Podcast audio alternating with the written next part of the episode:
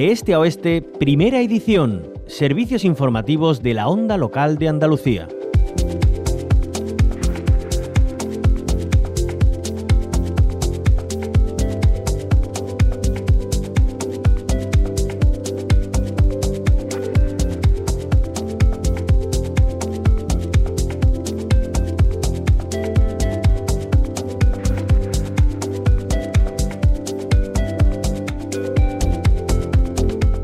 En la onda local de Andalucía hemos hablado largo y tendido y desde diferentes puntos de vista de la minería. Ahora hablamos eh, de una minería que no es la habitual, no está sobre el terreno tal y como la conocemos. Hablamos de la minería submarina porque precisamente la semana pasada terminaron las negociaciones en la Autoridad Internacional de los Fondos Marinos, ISA por sus siglas en inglés, en Jamaica para impedir el inicio de la minería submarina. Por el momento eh, no han permitido que comience esta industria, pero desde Greenpeace advierten de que sigue siendo una amenaza para nuestros océanos. Queremos saber por qué, en qué consiste, cuál es su proyección y dónde. Para ello saludamos a Celia Ojeda, es responsable de biodiversidad de Greenpeace. Bienvenida a la onda local de Andalucía, Celia. Hola, buenos días, ¿qué tal? Bueno, pues intrigados porque em, esto de la minería submarina ¿Desde cuándo se está hablando de ello y, dónde estaba eh, proyectada para que bueno eh, terminara finalmente sin autorización eh, esa reunión de, de LISA? Bueno, pues la minería submarina, la minería marina submarina es eh, una industria de reciente creación, entre comillas, porque hasta ahora, como bien decías, había minería en, tierra, ¿no? Pero últimamente, pues evidentemente ha habido prospecciones e intereses en, en, hacer minería marina en las aguas internacionales, a grandes profundidades. La minería marina es para obtener eh, minerales principalmente como la plata, el oro, el cobre, el manganeso, el cobalto o el zinc.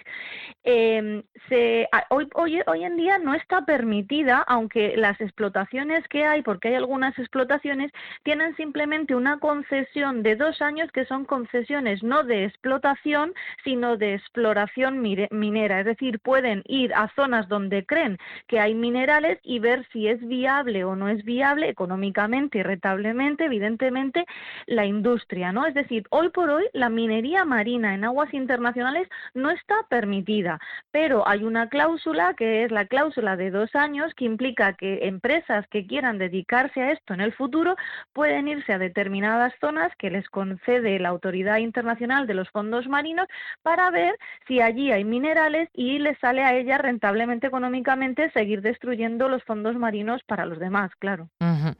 Em, eh, bueno, porque cuáles son esos peligros que alertáis tiene para nuestros océanos eh, no solo ya la explotación, que como dices no está permitida de momento, pero sí la exploración, ¿no? Sí, pues para que os hagáis una idea, la minería marina es llevar grandes maquinarias de un peso similar a una ballena azul que perforan el fondo marino y generan un ruido constante 24/7, es decir, 24 horas los 7 días a la semana de percusión eh, en la que evidentemente están extrayendo o perforando para extraer estos minerales. Los tres grandes principales grandes riesgos son que esta minería lo que hace es que remueve mueve todo el sedimento eh, que está en las profundidades marinas. Las profundidades marinas son un gran almacén de CO2, esos gases que tenemos que almacenar y retener para que no haya cambio climático. Bien, pues la minería marina lo que haría sería liberarlos y por tanto irían a, a la atmósfera sumando a ese cambio climático que ya estamos sufriendo con sequías, olas de calor, altas temperaturas y lluvias torrenciales. Además, disminuiría las capturas. Por ejemplo, afectaría muchísimo a las pesquerías de atún porque además coinciden las zonas donde se cree que hay estos minerales con las capturas de atún. Y claro, todo este ruido hace que las poblaciones de peces se desplacen de la zona, por supuesto, porque no les molesta muchísimo. Incluso llega a afectar a la migración de las ballenas. No pueden pasar por ahí porque son incapaces de soportar el ruido.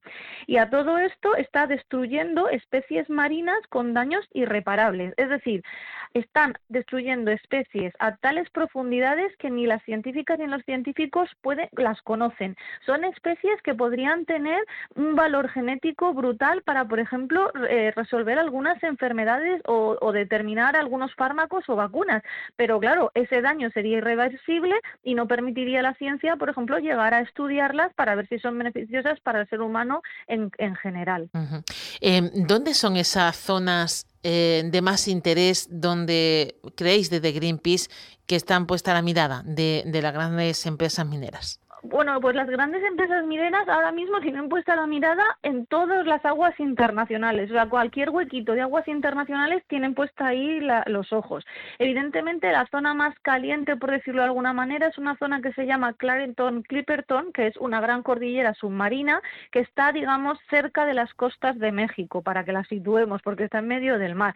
Y hoy en día es donde sí que hay minería, porque tienen estos dos años de poder explorar a ver qué minerales hay y cuáles cuántos minerales hay para poder para seguir pidiendo que esta minería se apruebe, evidentemente, porque es el interés de la industria y por tanto las ONG estamos diciendo que no, que no existen datos científicos suficientes, que vamos a eliminar, vamos a liberar muchísimo CO2 que está ahí almacenado, que nos está ayudando al cambio climático y que no queremos sumar al cambio climático, y luego que hay otras maneras de obtener estos materiales, que sería la economía circular, la, el reciclaje de estos materiales, que ya los tenemos ya los tenemos en muchas cosas en la tierra, no en tierra, sino en productos y los podemos reutilizar y reciclar. Y que no es necesario que los océanos que están sufriendo de altas temperaturas, que están sufriendo de sobrepesca, que están sufriendo de contaminación por plásticos o por petróleo, tengan un impacto más que podemos cerrar sin que realmente empiece, porque hoy por hoy este impacto no se considera empezado porque estas exploraciones son exploraciones de dos años y no son la industria en sí tiene permitido hacerlo, con lo cual es como evitemos este impacto antes de empezar a destruir los océanos un poquito más. Eh, hace poco eh, se, se, firmó el Tratado Global de los Océanos. Eh, ¿Qué peso tendría este tratado para frenar lo que nos estás contando, Celia? Pues el, peso del tratado es muy grande porque es verdad que lo que implica es que muchísimos países ya son conscientes de que necesitamos proteger los océanos, han, mostrado ese liderazgo después de 20 años de negociaciones, pero, pero sí que es verdad que al final este tratado solo va a proteger el 30% de los océanos para 2030, de las aguas internacionales, con lo cual quedan muchas aguas internacionales, mucho porcentaje sin proteger. Y ahí es donde el tratado no entra y evidentemente ahí es donde la minería marina eh, tiene puestos sus ojos. Con lo cual, el tratado no nos protege de la minería marina, pero es algo muy importante porque todas estas zonas que se protejan a raíz del tratado generarán una elevada biodiversidad, pero esta biodiversidad no puede contrarrestarse con unos impactos muy fuertes eh, en el resto de las zonas de las aguas internacionales. Sin embargo, el tratado sí que ha sido muy positivo en que los gobiernos empiecen a cambiar su mentalidad y empiecen a tener una visión más más conservacionista, más proteccionista, pero hacia, hacia un uso sostenible de los océanos y, por ejemplo, en este caso, en la, en la, en la reunión que ha tenido lugar en Jamaica, como comentabas al principio, ya 20 gobiernos han estado pidiendo una pausa precautoria frente a empresas que querían, ¿vale? Que querían, obviamente, seguir, eh, bueno, que, que, se abriera la veda, ¿no? Eh, gobiernos como el español, como Brasil, como Costa Rica, como Chile, como Vanuatu, Suiza, Canadá o Alemania han estado apoyando positivamente a que las negociaciones puedan el seguir eh, con esta pausa precautoria en los siguientes dos años. Em, ¿Hay alguna próxima reunión de, de, LISA donde pueda haber un, giro, un, cambio y que finalmente se, autorice la, explotación de la minería submarina? Sí, hay, un, hay una laguna legal eh, donde hablan de suficiente conocimiento científico, qué es suficiente conocimiento científico, y entonces ahí es donde empezamos eh, a, ver, a, bueno, a ver cómo el medio ambiente a veces se desprotege por dónde se coloca una coma en un tratado o dónde se deja de colocar el punto, ¿no? Lo cual es, es política frente a conservacionismo, pero es lo que implican las negociaciones en, en lugares de, en lugares internacionales. Y esto tendrá lugar al año que viene viene. Con lo cual, digamos que hemos, hemos conseguido que ahora no la minería marina no tenga luz verde, que no se haya permitido que se empiece, es decir, dar la veda, ¿no? La, abrir la veda, la vía libre a todas las industrias, pero sí que es verdad que el año que viene, en las siguientes negociaciones, dentro de un año, en estas fechas, tendremos que seguir negociando que esa laguna legal donde hablamos de ciencia se mantenga, es decir, se quede para proteger las aguas internacionales y no abra la veda a la minería marina. Y, Celia, para concienciar a, la población, a las instituciones, a los gobiernos de Greenpeace, eh, eh, ¿qué vais a hacer en relación con este asunto? Bueno, pues desde Greenpeace estamos siguiendo todas las negociaciones. Eh, tenemos recogidas de firmas porque es verdad que los gobiernos sienten mucho la presión cuando las personas les dicen queremos tener unos océanos sanos, por favor no permitas que una industria vaya los, los destruya. Eh, estamos trabajando para que, junto con el gobierno en España, eh, bueno, el gobierno en funciones, vaya, para que se implemente el, el tratado, ¿no? Para que sigamos implementando el tratado y protegiendo los océanos y también estamos trabajando y pidiéndoles que sigan apoyando esta pausa precautoria como lo han hecho hasta ahora, porque es muy importante proteger los océanos.